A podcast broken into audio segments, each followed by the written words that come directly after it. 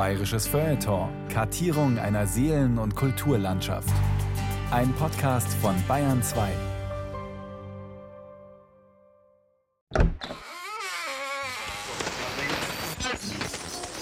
Nur wenn wir hören, können wir einander anschauen. Eine echte bayerische Bauernhochzeit stand altrömischen Orgien in nichts nach. Ebenfalls ins Leere greifen Theorien, welche die Wurst als das Produkt einer Reinigungsarbeit interpretieren. Nachher macht es einen Plimperer, manchmal sogar einen Plimpertaschenpepperturi und das Nonsensal ist da. Gutes von gestern. Wir heben die Schätze des bayerischen Feuilletons. So geht ja alles durcheinander. Wir dürfen nicht vergessen, wir haben nur eine Stunde Zeit. In wenigen Tagen beginnt die Nürnberger Spielwarenmesse, die größte ihrer Art in der Welt. Über 2000 internationale Aussteller zeigen, was trendet im Kinderzimmer. Nürnberg hat eine lange Geschichte als Spielzeugstadt. 1803 erschien der Spielwarenkatalog des Nürnberger Galanteriewarenhändlers Georg Hieronymus Bestelmeier. Darin zu haben ein selbstgehendes Frauenzimmer mit mäßigem Laufwerk. Ein bayerisches Feuilleton von Henrike Leonhardt aus dem Jahr 1998.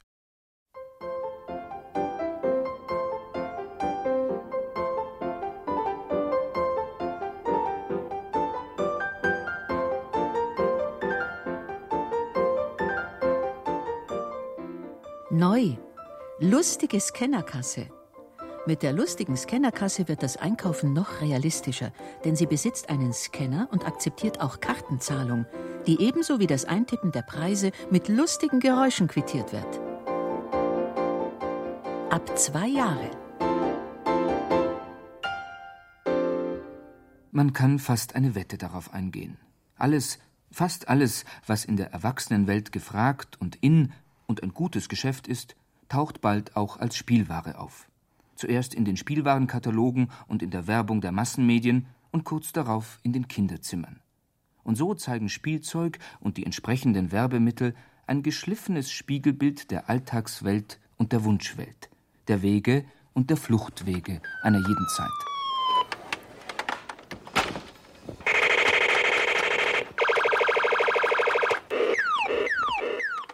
Ein Spiegelbild, das den Kreislauf von gesellschaftlichen, politischen und technologischen Bedingungen, von Handel und Angebot, Besitzwunsch und Kaufverhalten aufs allerdeutlichste vor Augen führt. Zum Beispiel die kleine Spielzeugguillotine nach der Französischen Revolution. Das Köpfen war en vogue, Enthaupten Spiel à la mode. Trendy. Das Maschinchen war echt hip. Manches arme Mauseköpfchen muss da gerollt sein. Die kostbare Aristokratenpuppe wurde jedenfalls nicht geopfert. Gewiss fand sich irgendein Vorwand, diese aus erzieherischen Gründen für eine Weile aus dem Verkehr zu ziehen. So überstanden bessere Puppen alle Zeiten. Für jede Unart, die du dir erlaubst, soll die pompöse Dame büßen.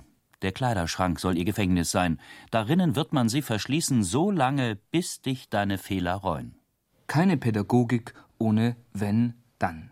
Spielzeug schenken oder Spielzeug entziehen. Das war schon immer ein wirksames Erziehungsmittel. August, Goethes kleiner Sohn, gerade leicht kränkelnd, hatte das interessante Revolutionsspielgerät vielleicht beim Blättern in einem pittoresken Magazin entdeckt. Haben, haben. Vater Johann Wolfgang zu dem Vierjährigen: Wenn du fein deine Arznei nimmst, wer weiß, bald kommt ja Weihnachten. Aber in Weimar war nicht eines dieser Maschinchen aufzutreiben. Als Folge der Handelspolitik jener Jahre waren französische Artikel rar geworden. Zurzeit war Englisch modern. So bat der Dichter seine liebe Mutter, ihm doch aus Frankfurt ein solches Spielzeug zu senden. Goethe, der Kinderfreund, der Menschenfreund. Was edel, hilfreich und gut ist, das bestimmen die Zeiten. Nein, sagte Goethes Mutter, wenn die Zeiten so etwas bestimmen, dann stimmt etwas nicht. Dann kriegt das meine Stimme nicht. Die Antwort der Frau Rath Goethe. Ein Beispiel der Kaufverweigerung. Frankfurt, Dezember 1793. Lieber Sohn, alles, was ich dir zu Gefallen tun kann, geschieht gern und macht mir selbst Freude. Aber eine solche infame Mordmaschine zu kaufen, das tue ich um keinen Preis. Wäre ich Obrigkeit, die Verfertiger hätten an Halseisen gemusst, und die Maschine hätte ich durch den Schinder offentlich verbrennen lassen. Was, die Jugend mit so etwas Abscheuliches spielen zu lassen? ihnen Mord und Blutvergießen als einen Zeitvertreib in die Hände zu geben. Nein, da wird nichts draus. Das war eine klare Antwort. Nun wünschte sich August Goethe eine Spielzeugjagd und eine Pistole samt Pulver. Alles von Bestelmeier. Wahrscheinlich hatte er den großen Knaben zugeschaut, die von seinem Vater allerlei Kunststückchen lernten, nämlich in vollem Schlittschuhfahren Äpfel mit bloßen Degenspitzen aufspießen, über Stangen springen, sie wurden gleich Hasen mit Perforspeitschen gehetzt, ja, man schoss aus nur mit Pulver geladenen Pistolen hinter dem flüchtigen Wilde drein, welches die größte Lust war. Unter dem Christbaum dann wirklich, statt der längst vergessenen Guillotine, ein hübsches Kästchen. Beste Nürnberger Ware. Eine sich selbst bewegende Perforsjagd mit vielen Bäumen, Hecken und dergleichen nach dem neuesten Bestelmeier-Katalog für Spiel- und Kunstsachen ausgesucht und bestellt. Und Apfel, Nuss und Mandelkern. Aber als der Dichter seiner Christiane lächelnd eine der welschen Nüsse zum Aufknacken gab, da enthielt diese natürliche Nuss ein paar Frauenzimmerhandschuhe zum wirklichen Gebrauch sehr künstlich zusammengelegt. Detto Bestelmeier Nummer 796. Dem Meister aber schenkte sie vielleicht ein englisches Rasierbüchschen mit Bürstchen und Patentseife, Nummer 619. Duftet die hier so gut?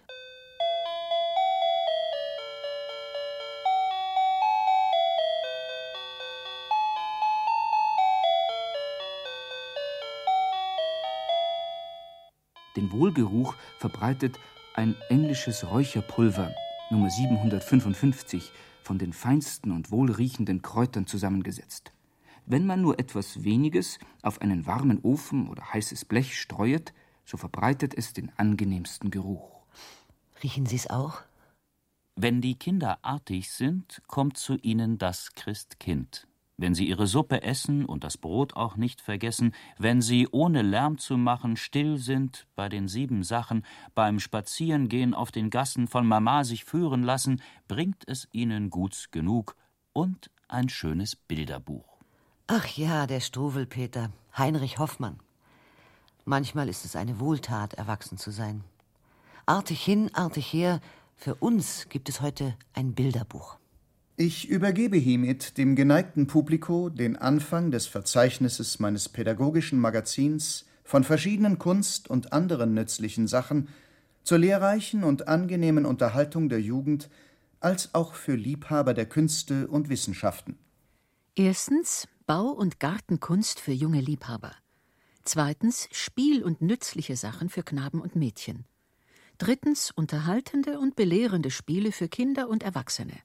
Viertens Astronomie, Gnomonik, das ist die Lehre von der Schattenbemessung und den Sonnenuhren, und Meteorologie.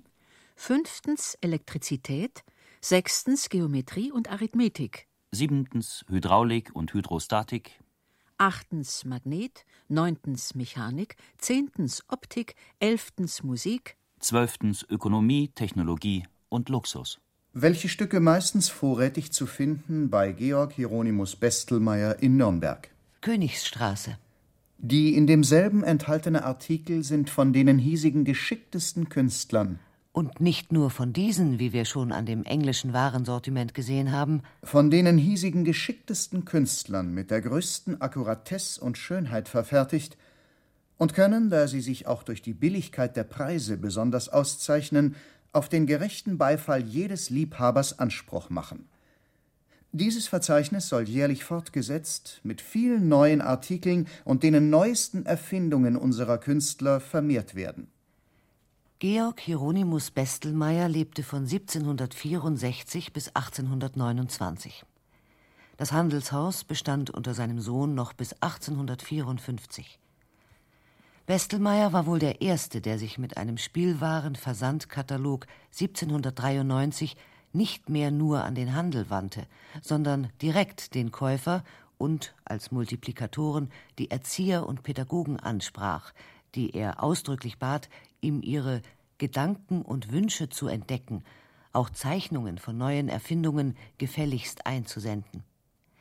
Bestelmeier bedachte alles, was die heutigen Kunden von Geschäften ohne Läden, also von Direktversandhäusern und Internetshops, oft vermissen. Eingehen auf Kundenwünsche, Verständlichkeit und Anschaulichkeit der Warenpräsentation, Rechtssicherheit. Den Zweck der heutigen Fachkataloge ersieht der Sprecher eines großen Münchner Spielwarenfachgeschäfts vor allem darin, dass der Kunde daheim sich in Ruhe schon hineinlesen kann in die Materie und kommt dann mit einer gewissen Vorstellung zu uns. Dann werden wir uns leichter und können in einer kürzeren Zeit wahrscheinlich ein besseres Verkaufsgespräch führen, wie wir früher über zwei, drei Stunden hätten führen können. Der Name Bestelmeier bürgte für Qualität. Die Werbe- und Verkaufsstrategie war so erfolgreich, dass sein Katalog trotz des relativ hohen Bezugspreises mehrfach neu aufgelegt wurde. Wer solche wünscht, bezahlt bloß den Abdruck der 1111 Kupferstiche mit einem Gulden zwölf Kreuzer. Für Papier und Druck der Katalogi nehme ich nichts. Auch die Verpackung der gegen Vorkasse in Bar oder gegen gute Wechsel gelieferten Ware, so versicherte er, sei kostenlos, sei seine Sache. Eine nützliche Verkaufspsychologie. Die wenigen heute noch erhaltenen Katalogexemplare sind kostbare Museumsstücke und kulturhistorische Quellen von unschätzbarem Wert. Manche der hier maßstabgerecht dargestellten Alltagsgerätschaften sind im Original längst verschwunden. Uns liegt ein Nachdruck vor, ein Reprint der neuen verbesserten Ausgabe von 1803. Die 1111 nummerierten Abbildungen mit den entsprechenden Beschreibungen sollten Wünsche und Kauflust begüterter Schichten wecken. Uns laden sie ein zu einem Blick in eine vergangene und doch oft seltsam vertraute Welt.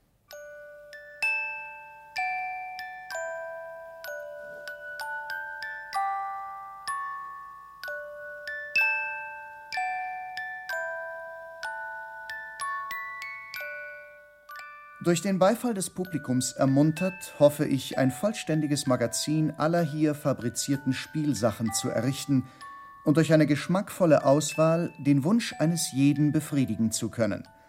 Der Auswärtige erhält dadurch eine allgemeine Übersicht aller hier verfertigten und ohnehin schon im Auslande rühmlich bekannten Kunst- und Spielsachen und kann jeder, da die meisten Artikel durch genaue Kupfer abgebildet, seinen eigenen Geschmack folgen, ohne seine Bestellung der Wahl des Verkäufers überlassen zu müssen.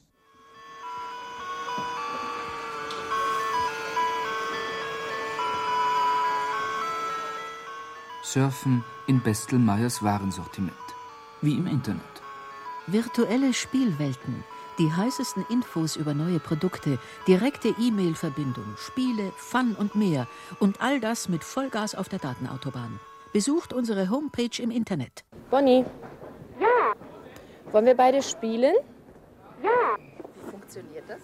Die Vertreterin eines bedeutenden deutschen Puppenherstellers erläutert die Geheimnisse einer der heutigen Funktionspuppen. Da ist innen drin ein Akustikchip. Man kann sie also programmieren. Hier hinten drauf zwei Knöpfe. Die kleine Maus mal ausziehen. Das heißt, sobald die Kinder anfangen damit zu spielen, wenn sie sie ausschalten und wieder an, stellt sie sich selber vor. Hallo, mein Name ist Bonnie. Wollen wir zusammen spielen? Ich verstehe die Worte Ja und Nein. Versuchen wir es? Sag Ja. Ja. Sag es bitte nochmal. Ja. Okay. Sag Nein. Nein. Sag es bitte nochmal. Nein. Bei Bestelmeier bieten in herkömmlichen, wunderhübschen, wohlsortierten, detailgetreuen Kaufmannslädchen und Marktständen nickende Verkaufspuppen eben jene Spezereien, Tuche, Arzneien, Spielereien, Tabake als Spielware an, die der Katalog in allen klassischen Marken als kostbare und schicke Galanteriewaren den Erwachsenen offeriert. Als reines Kinderspielzeug ist nur etwa die Hälfte aller angebotenen Artikel einzuordnen. Kommt ihr Leute doch herbei, wer nur will was kaufen, gute Sachen allerlei hab ich hier im Haufen. Seht, wie reichlich ausgeschmückt ist mein ganzer Laden, wie sind fest und vollgedrückt Kasten und Schubladen. Hier Zigarren mancherlei, Mariland, Havanna, Porto Rico in dem Blei und Louisiana, dorten nach dem Pfund und Lot, Knaster, Quark und Reiter, Bestelmeier, Oldenkott, Stadthaus und so weiter. Der durch den Versandhandel überflüssig gewordene Verkäufer begegnet uns nur noch in der Literatur, als Spielzeug oder als Automat. Nummer 746. Ein magisches Kaufhaus. Wenn man anklopft, so öffnet sich ein Laden, aus welchem ein Diener heraussieht. dem man aufträgt, eine beliebige Sache aus seinem Gewölb herauszubringen. Der Diener geht zurück, man hört ihn die Schubladen auf und zuschieben, endlich öffnet er die Tür und bringt die verlangte Ware, welche man ihm aus der Hand nehmen kann. Dieser Versuch kostet, wie es sich versteht, ohne Tisch, 24 Gulden. Der Trick hängt mit dem Tisch zusammen irgendwie. All die vielen beliebten magischen Vorführungen werden als leicht durchführbar angepriesen, aber nie genau beschrieben. Eine Aufklärung und Gebrauchsanweisung liegt erst der Sendung bei. Antriebskräfte waren Magnetismus, Elektrizität, auch Hydraulik und rieselnder Sand und, wie bei unserem nostalgischen Verkaufsautomaten, eine komplizierte Mechanik. Womit kann ich dienen?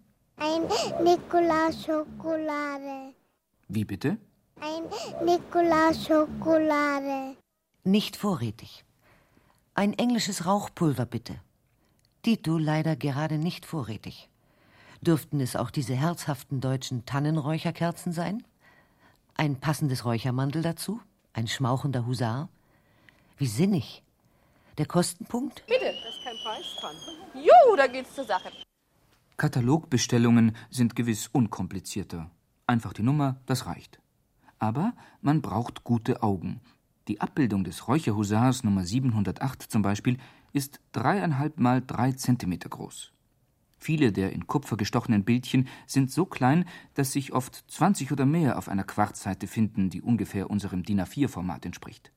Nicht wenige Warenartikel, wie August von Goethes Jagdspielerei, wie die modellhaften Puppenhäuser, Stuben, Küchen, die diversen Kaufläden, die Glücksbuden, die niedliche Schäferei in einem hölzernen Ei, wie die eleganten Kunstkabinette, wie Baukästen, Bauerndörfer, Kasernen, die englischen Nähkästchen und Schreibpulte etc., bestehen aus Dutzenden, sogar aus Hunderten von Einzelteilen. Wer genau hinschauen will, dem sei also der Gebrauch einer Lupe sehr zu empfehlen. Natürlich finden wir auch die bei Georg Hieronymus Bestelmeier. Ich besorge alle Arten optischer Gläser, auf Maschinen sehr fein geschliffen, um billige Preise.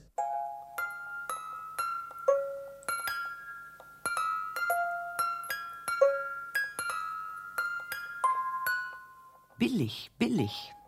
30 Kreuzer kostet unser gutes Vergrößerungsglas. Einen halben Gulden.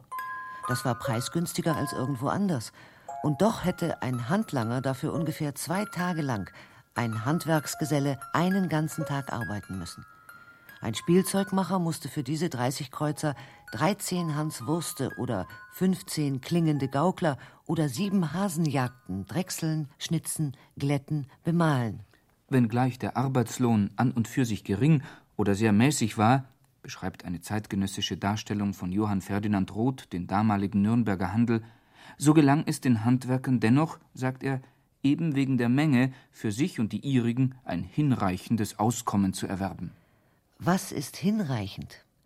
Schon seit langem waren die Spielzeugmacher, also Dockenmacher, Drechsler, Alabasterschnitzer, Wachsbossierer, Schreiner, Wismutmaler, Schlosser und Mechaniki, Messing- und Zinngießer, Buchdrucker und Kupferstecher, gezwungen, arbeitsteilig und fabrikmäßig vorzugehen und ihre Frauen, alte Leute und jedes Kind in Heimarbeit mit einzuspannen.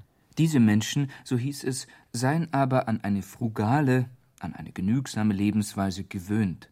Deshalb und weil die oft nicht in Zünften organisierten Handwerker sich mit einem mäßigen Arbeitslohn begnügen ließen, konnten spottwohlfeile Handelspreise gehalten werden. An Wohlfeilheit und Qualität schlug die Nürnberger Ware jede Konkurrenz. Das war es, was, gerade bei den preiswerten Massenwaren, ihren weltweiten Erfolg ausmachte. Brummeisen und Maultrommeln, Messingsche und eiserne, gehen jährlich viele tausend Zentner nach Russland, Polen, in die Krim und Tartarei bis an die chinesische Grenze und sind unter den dortigen Völkern, wie unter unseren deutschen Gassenjungen, eine vortreffliche Musik. Dass Bestelmeier eine solche Massenware in seinen Katalog nicht aufnimmt, versteht sich von selbst. Der richtete sich hauptsächlich an begüterte Kreise. Hätte es silberne Maultrömmelchen gegeben, dann vielleicht. Aber die silbernen waren irgendwann einmal verboten worden. Sie machten angeblich die Bauernmädchen verrückt.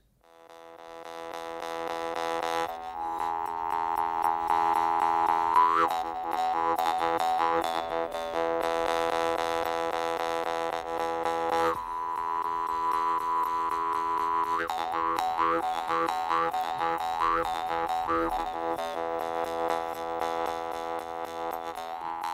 Wer Bestelmeyers glatte Spielzeugwelt als Spiegel der großen Welt dieser Epoche richtig sehen und erkennen will, der sollte noch rasch auch die Katalognummer 1078 ordern. Ein Seerohr, um über eine Mauer zu sehen. 54 Kreuzer. Dann ist es ihm nämlich möglich, durch dieses geknickte optische Rohr hinter Fassaden jeder Zeit zu schauen. Zum Beispiel auch über die Mauer vom Nürnberger Zuchthaus um dort mit eigenen Augen die Herstellung der optischen, als wohlfeil angepriesenen Gläser und Linsen zu sehen, wie sie der aufklärerische Schriftsteller Friedrich Nicolai dort selbst beobachtet und in seinem Buch Beschreibung einer Reise durch Deutschland und die Schweiz im Jahre 1781 dargestellt hat. Die Brillenschleiferei im Zuchthaus war uns sehr merkwürdig, aber auch erschrecklich, da wir wegen des feinen Glasstaubes keine halbe Minute im Zimmer bleiben konnten. Diese Arbeit beschäftigt bei 300 Menschen. Es ist aber eine höchst gefährliche Arbeit. Der feine Glasstaub verursacht über kurz oder lang Lungensucht und Auszehrung. Auch noch bei gesunden Tagen sehen sie bleich wie Gespenster aus. Und doch treiben sie diese Arbeit sehr gern, weil sie gut bezahlt wird. Jeder Züchtling muss ein gewisses Geld verdienen, das übrige gehört ihm eigen. Es verrichten diese Arbeit aber auch viele andere arme Einwohner freiwillig in ihren Häusern. Es ist traurig, dass diese dem Staate so vorteilhafte Manufaktur bisher dem Leben der Menschen so gefährlich gewesen ist. Eine dreijährige Zuchthausstrafe zum Glasreiben war gemeiniglich so viel als Todesstrafe. In der Katalogabteilung Optik waren bei Bestelmeier über 100 Artikel zu beziehen vom teuren englischen Teleskop bis zum einfachen optischen Glas für Kinder. Hier fand man auch die vielen beliebten Guckkästen und Projektionsapparate, die dank einer sinnvollen Spiegel- und Linsenanordnung Belehrungs-, Erbauungs-, Belustigungs- und Illusionsvorstellungen ermöglichten. Ombre chinoise, Camera obscura, Tabula stretta, Laterna magica etc allesamt Vorläufer des Kinematographen und der heutigen Videotechnologie. Ideale und klassische Landschaftsprospekte waren in dieser Epoche zwischen Rokoko und Biedermeier gefragt. Feuerspeiende Vulkane, fremde Länder, wilde Tiere, exotische Menschen, auch Gruselszenen, Geister und ein optischer Hexentanz, Nummer 825, wo sich die Hexen alle transparent auf dem Papiere zeigen, welches bei der Nacht eine artige Belustigung ist. Wie bei unseren Videospielen verlangte schon zu Bestelmeyers Zeit die Hardware nach immer neuer passender Software. Und raffiniertere Software nach verbesserter Hardware und so fort.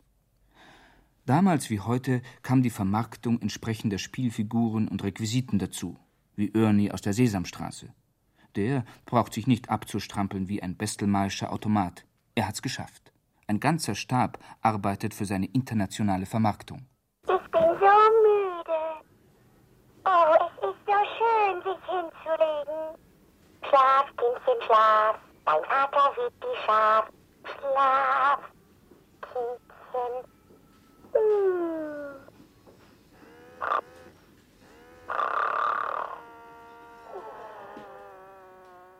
Eine schnarchende Spielfigur. Am Tage Daran wäre damals gar nicht zu denken gewesen. Müßiggang ist aller Laster Anfang. Zweckfrei spielen, einfach so, das war gefährlich. Das planvoll inszenierte Spiel der Kinder gehobener Stände, und nur das wurde als nützliche Form der Lebensvorbereitung gefördert. Jedes Spiel der unteren Klassen aber als Weg zur Kriminalität angesehen. Kinderarbeit und gezielte Spielverhinderung, zum Beispiel in Industrieschulen, galt also durchaus als hilfreich und gut. Gähnend sitzt er heute. Morgen plagt er die Leute. Übers Jahr stiehlt er, bleibt dennoch arm. Am Galgen stirbt er, das Gott erbarm. 300 saßen im Zuchthaus. Bestelmeier, als guter Kaufmann, griff die latente Furcht seiner Kundschaft auf. Eine im Fenster zu montierende bewegliche optische Einrichtung, eine Art Bewegungsmelder oder Videoüberwachung bot er an auch mechanische und akustische Fang- und Warnapparaturen, die vor Diebstahl schützen sollten. Es mag auch an Besuchern und Publizisten wie Friedrich Nicolai gelegen haben, dass man die Zustände im Nürnberger Zuchthaus als nicht mehr tragbar empfand und sich genötigt sah, statt der gesundheitsgefährdenden Trockenschleiferei die Nassschleiferei einzuführen. Aber man denke, die indolenten Insassen protestierten. Weil sie glaubten, die Arbeit ginge langsamer vonstatten. Sie mussten durch Geschenke von Bier und Braten, welche ihnen sowohl die Obrigkeit als das Brillenmacherhandwerk verschiedenen Malen reichen ließ, dahin gebracht werden, den Versuch zu machen. So gefühllos wird oft der elende Mensch, wenn er gegen ein kleines Übergewicht des Gewinnes fühlbar ist. Bonnie? Ja. Hast du Hunger? Ah, bin ich hungrig. Du auch? Ja. Ich mag Schokolade, Pommes frites und rote Limonade. Mmh, ist das gut. Markenspielzeug wird heutzutage hierzulande großgeschrieben. Made in Germany. Woher aber stammt das Zubehör? Die elektronischen Chips? Die Puppenkleider? Unter welchen Bedingungen wird das alles produziert? Kinderarbeit in der dritten Welt? Billigarbeit hinter Gefängnismauern und Umerziehungslagern in Asien, besonders in der Spielwarenherstellung? Gesundheitsgefährdende Materialien, risikoreiche Arbeitsplätze? Ein brisantes Thema, konstatiert eine renommierte Spielzeugfachzeitschrift.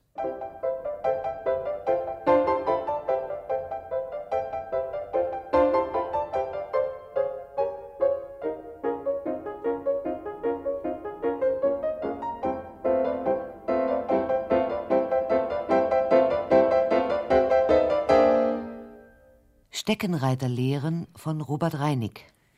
Herr Reiter, mein Reiter, nun reit er mal aus und bringe mir recht etwas Schönes nach Haus.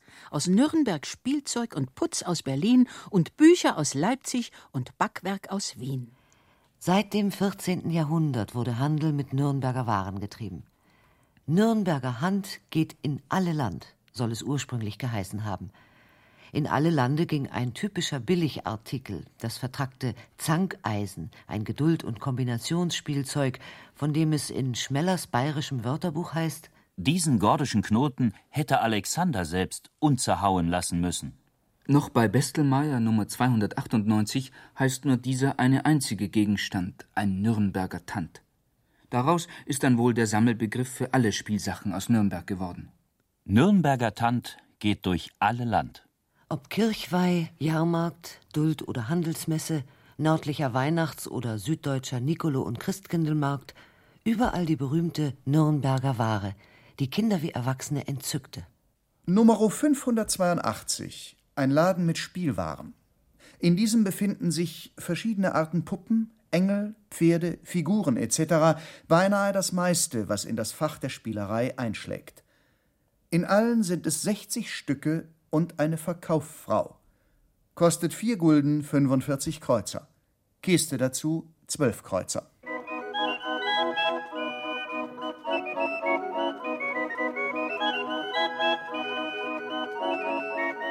Liebe Kinder, kaufet ein. Hier ein Hündlein, hier ein Schwein, Trommel und Schlegel, Kugel und Kegel, Kästchen und Pfeifer, Kutschen und Läufer, Husaren und Schweizer. Um ein paar Kreuzer ist alles dein. Kindlein, kauf ein.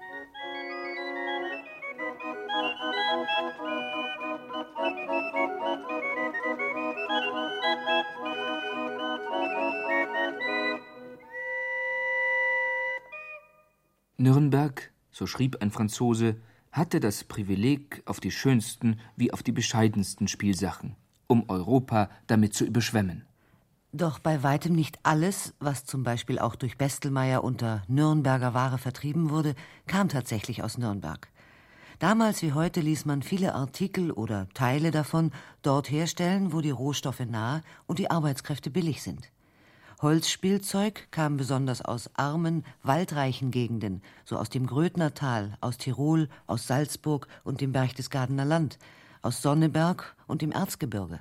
Hatten ursprünglich Nürnberger Kaufleute auf ihren Handelsreisen die ortstypische Ware entdeckt und als Beifracht mitgenommen und verkauft, so erteilten nach und nach als Zwischenhändler die sogenannten Verleger gezielte Aufträge, was bei zugeteiltem Rohmaterial zu einer Vereinheitlichung der Ware führen musste, und übernahmen den Vertrieb. Bezahlt wurden die Spielzeugmacher nach Stückzahl. So kam es auch dort bald zu arbeitsteiligen Massenproduktionsformen und zur Mitarbeit der ganzen Familie. Zeitgenössische Reiseberichte halten das fest.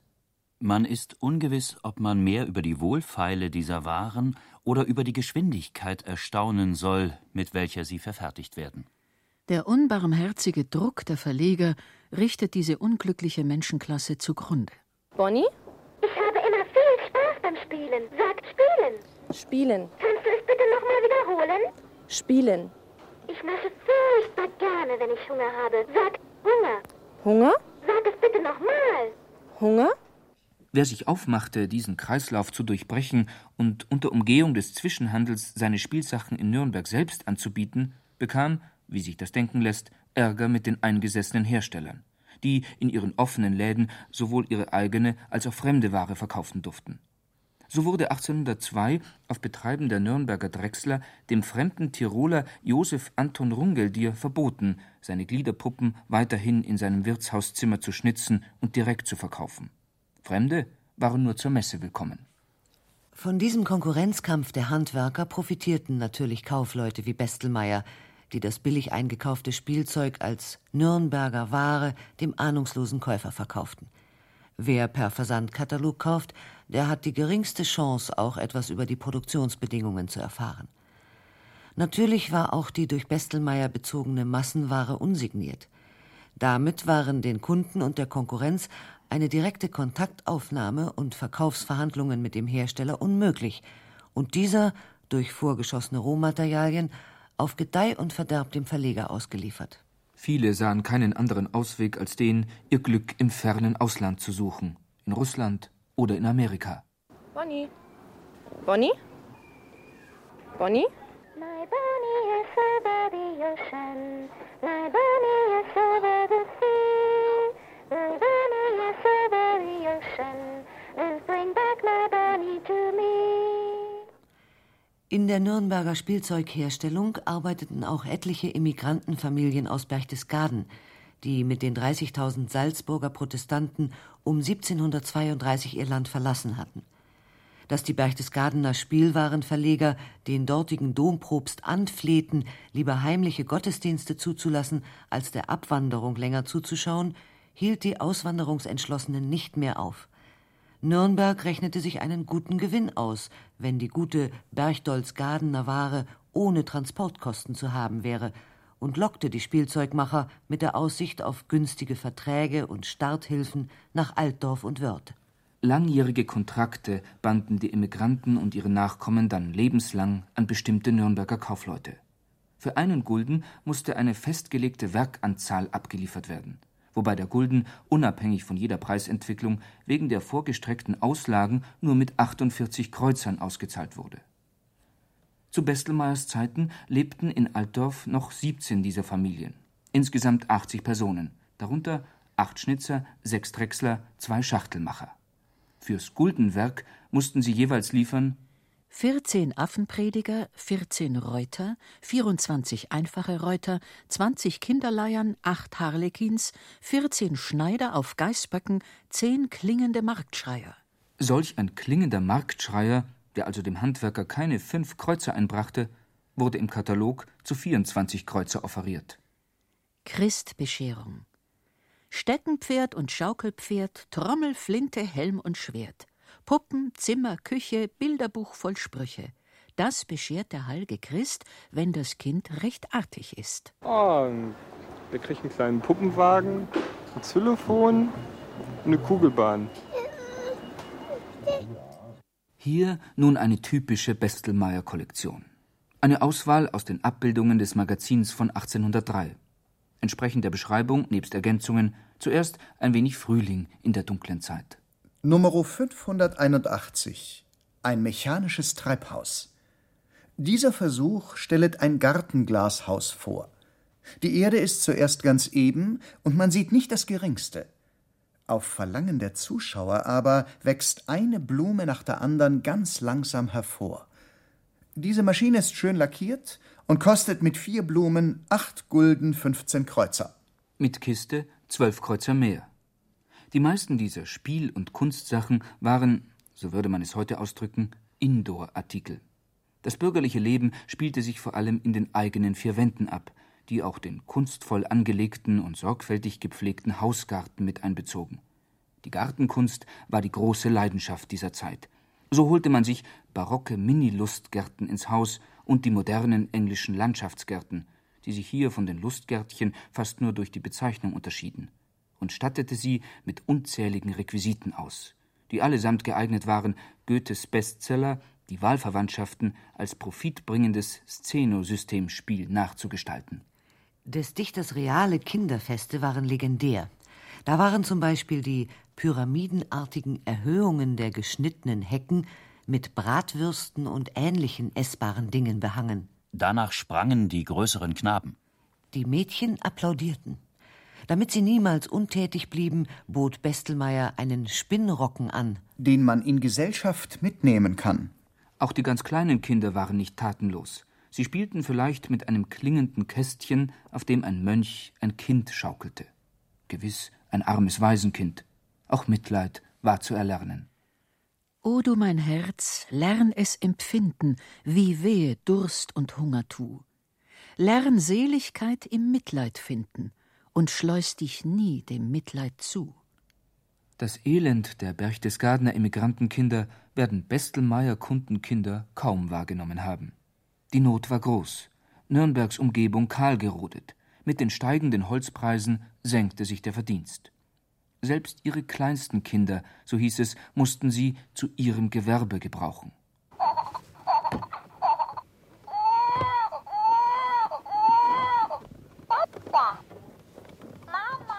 Die angebotenen Glieder- und Anziehpuppen und Bestelmeiers moderne Laufpuppe mit mössigem, messingschem Laufwerk waren coole erwachsene Frauenzimmer, Erzieherinnen, nicht zum Hätscheln und Schmusen da, das ja auch die damaligen Kinder selbst kaum erfuhren.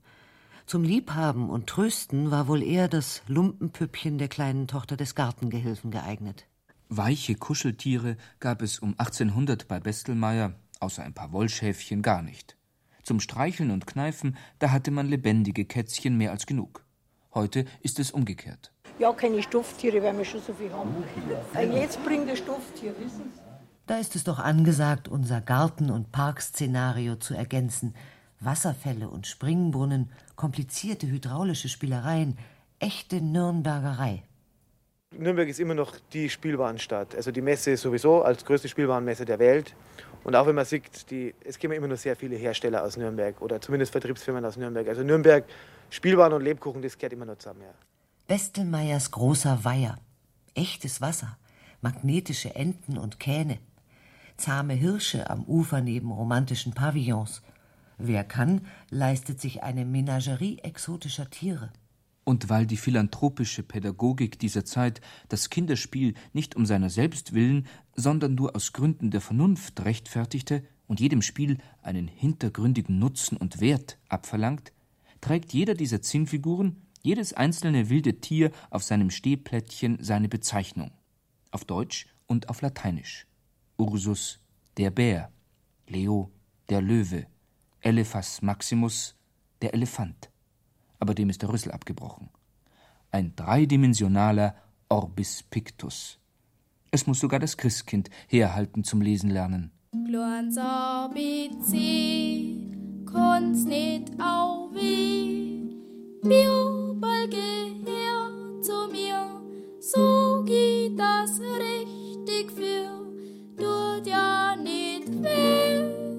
Glorns ABC, A, B, C, D, Skrippal, Sixt, E, Skriskindl auf'm Stroh, geht ist da Bart schon, tut das Herz weh,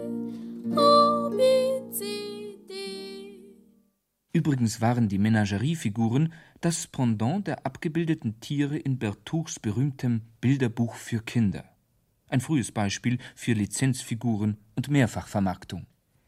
Die großen amerikanischen Spielwarenkonzerne, die vor allem im Spielzeugland Germany nicht immer den Käufergeschmack treffen, entwickeln zurzeit ein neues Konzept, das noch stärker als bisher auf Produkte zu gleichnamigen Fernsehserien baut. Die Zielgruppe Kinder Ab zwölf Monaten. Fernsehen gucken. Haben, haben. Kommentar einer deutschen Spielzeugfachzeitschrift. Pädagogisch wertvolle Produkte mussten her, denn für die intellektuelle Entwicklung des Juniors öffnen Mama und Papa bereitwilliger das Portemonnaie als für die fünfte Barbie. Da Monsterjagd aber nun mal spannender ist als Rechtschreibung, sieht bei den Kindern selbst die Beliebtheitsskala ganz anders aus. Die Lösung? Produkte für das Alter, in dem die Kinder noch gar nicht gefragt werden.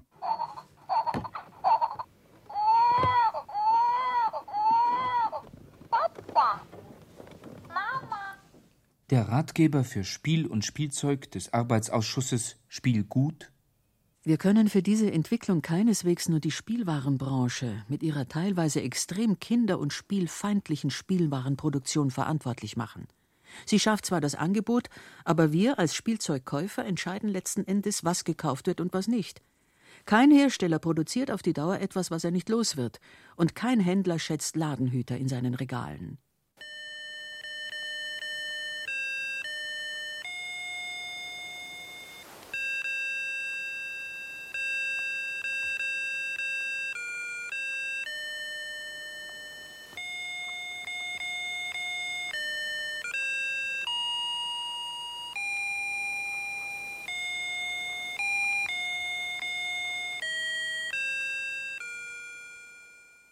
Das Schlagwort von den heimlichen Erziehern gilt nicht nur für Print- und audiovisuelle Medien.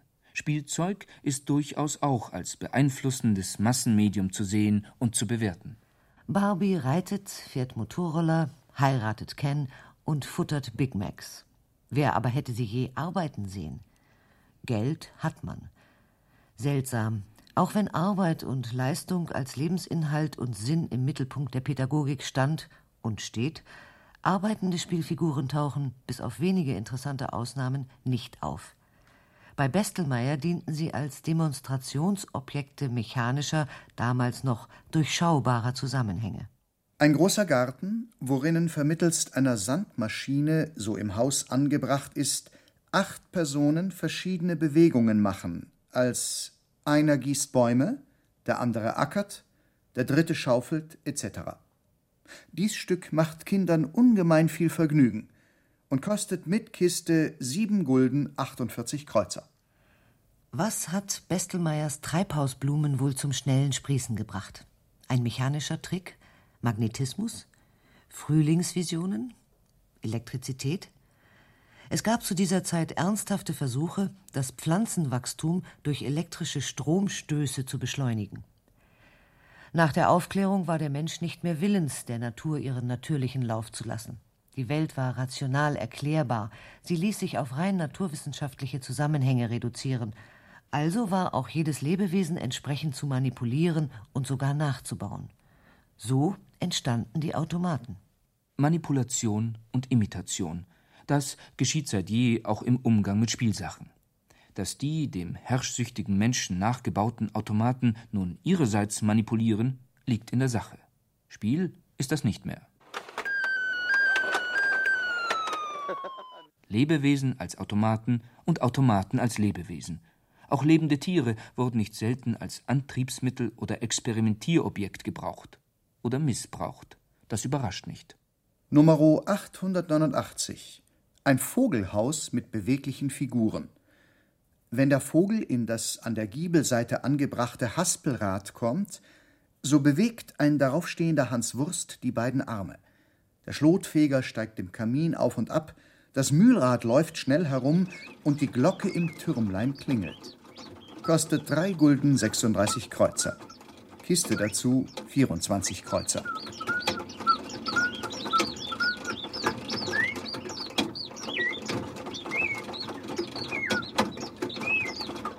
Es sind auch von Papier gemachte Fallschirme, um etwas von einer Höhe, zum Beispiel einen kleinen Hund, Katze etc. herabzulassen, zu haben. Kinder werden sich damit viel Vergnügen schaffen. Das Stück zwei Gulden. Jedenfalls wird man für solche Spiele nicht das zwölf Gulden teure, uhrwerkgetriebene, geradeaus oder im Kreis laufende Eichhorn hergenommen haben. Lebendige Tierchen gab's schließlich genug.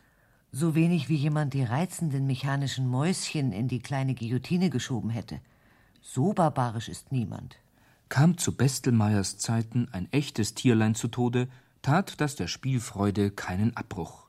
Jenseits der Lustgartenmauer wurden Kirche, Pfarrhof mit Gärtchen und der Kirchhof aufgestellt. Liebhaber können auch im Kirchhof Gräber haben. Vom Kirchhof führte wohl eine ABC-Allee zu einem Herrenhaus.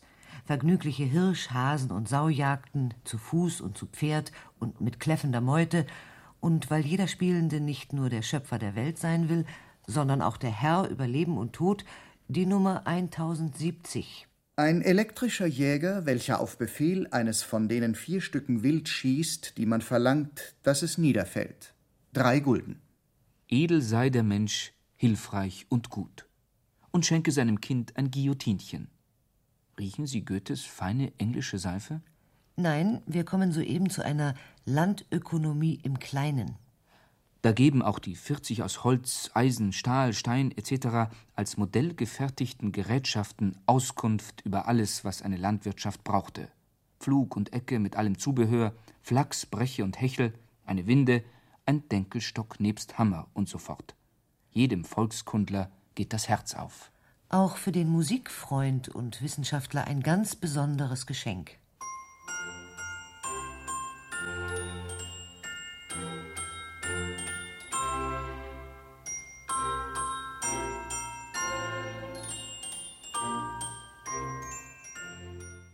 Stets wird gerätselt, an welche Art Glockenspiel Mozart beim Komponieren der Zauberflöte wohl dachte. Heute nimmt man für das Papageno-Motiv meistens die erst 1886 erfundene Celesta. Vielleicht kann ja Bestelmeyer den Freunden authentischen Musizierens mit Bild und Text seiner Nummer 465 dienen? Eine Stahlharmonika mit liegenden Stäben. Die Stahlstäbe liegen der Länge nach in einem Kästchen und wird auf selbigen mit zwei Schlägeln gespielt, welches dann einen vortrefflichen Glockenton gibt. Man wird aus dieser Angabe sogleich einsehen, dass es das nämliche Instrument ist, welches Papageno in der Zauberflöte spielt. Sie kostet sieben Gulden.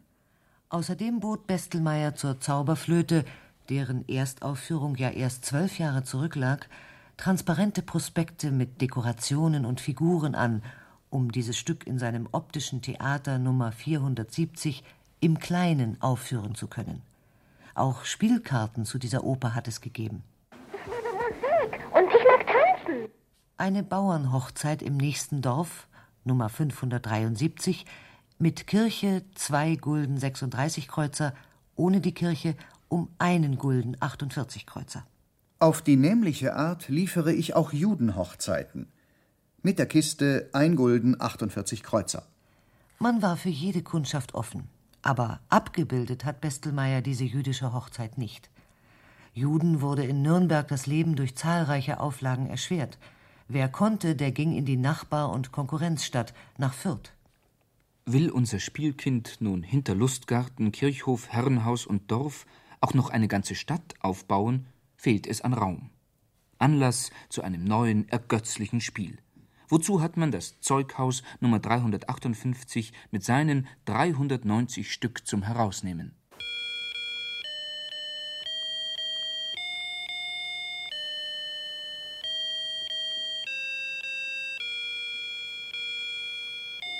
Pfeifen, Trommeln und Gewehr, ja ein ganzes Kriegesheer möchte ich gerne haben. 100 Stück Flinten, 14 Säbel, 8 Sturmleitern, 28 Pistolen, 16 Streitkolben, 30 kurze Gewehre, 4 Bombenkessel, 2 Kanonen, 4 Pulverfässer, 12 Trommeln, 2 Fahnen etc. Wozu die Kompanien niedlicher, bunter Zinn- und Holzsoldaten und Offiziere, die Trommler, Pfeifer und Trompeter? Sollen sie nur in der Kaserne hocken, nichts tun als exerzieren?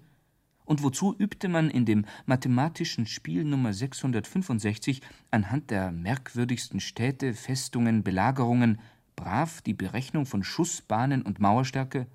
Wozu die ganze neueste Rüstungstechnologie? Number zero. Nummer 854. Das versinkende Dorf. Eine elektrische Belustigung. Man klebt den zerteilten Querbalken mit etwas Wachs zusammen, legt denselben in den Kistlein quer über, stellt die vier Brettlein mit den kleinen Häuslein darauf und lässt alsdann den Schlag einer elektrischen Flasche durchgehen, so wird der Querbalken zerschmettert und die Häuser stürzen zusammen und fallen hinunter. Drei Gulden. Knopfdruck-Action. Im Umgang mit Spielmitteln, so heißt es, findet der künftige Erwachsene seinen Standpunkt in der Welt.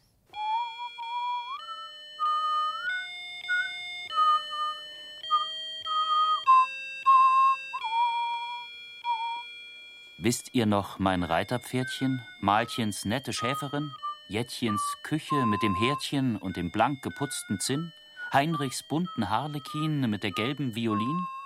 Wisst ihr noch den großen Wagen und die schöne Jagd von Blei? Unsere Kleiderchen zum Tragen und die viele Wäscherei? Meinen fleißigen Sägemann mit der Kugel unten dran? Man findet unter den sogenannten Nürnberger Waren bisweilen recht artige Sachen, zum Beispiel Feuerspritzen und so weiter.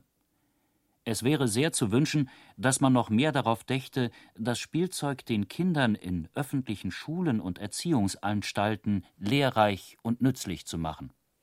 Nützlich war das Lieblingswort der Kindererziehung. Wir verabschieden uns nun und greifen noch einmal zu unserem nützlichen Seerohr, um über eine Mauer zu sehen. Da sehen wir die Spielkinder Heinrich und Jettchen im Spiel vereint, die nettesten Tiere aus den Trümmern der alten Spielzeugwelt ordentlich nach dem Alphabet in die Arche Noah Nummer 253 retten. Affe, Ape, Singe. Bär, Bär, Urs. Kanarienvogel, Canary Bird, Kanarie. Und so fort. Merkwürdigerweise schlossen Anglomanie und Franzosenhass das Erlernen französischer Vokabeln nicht aus. Das Ausladen der Tiere aus Noahs Arche wird dann ein Anlass zum Üben der englischen Zahlen sein. Life goes on. Press the number seven. Ich habe aber One This gedrückt. is the number seven. Press the number six. Bye bye. Ich bin so müde. Oh, es ist so schön, sich hinzulegen. Schlaf, Kindchen, schlaf. Dein Vater sieht die Schaf. Schlaf, Kindchen. Mm.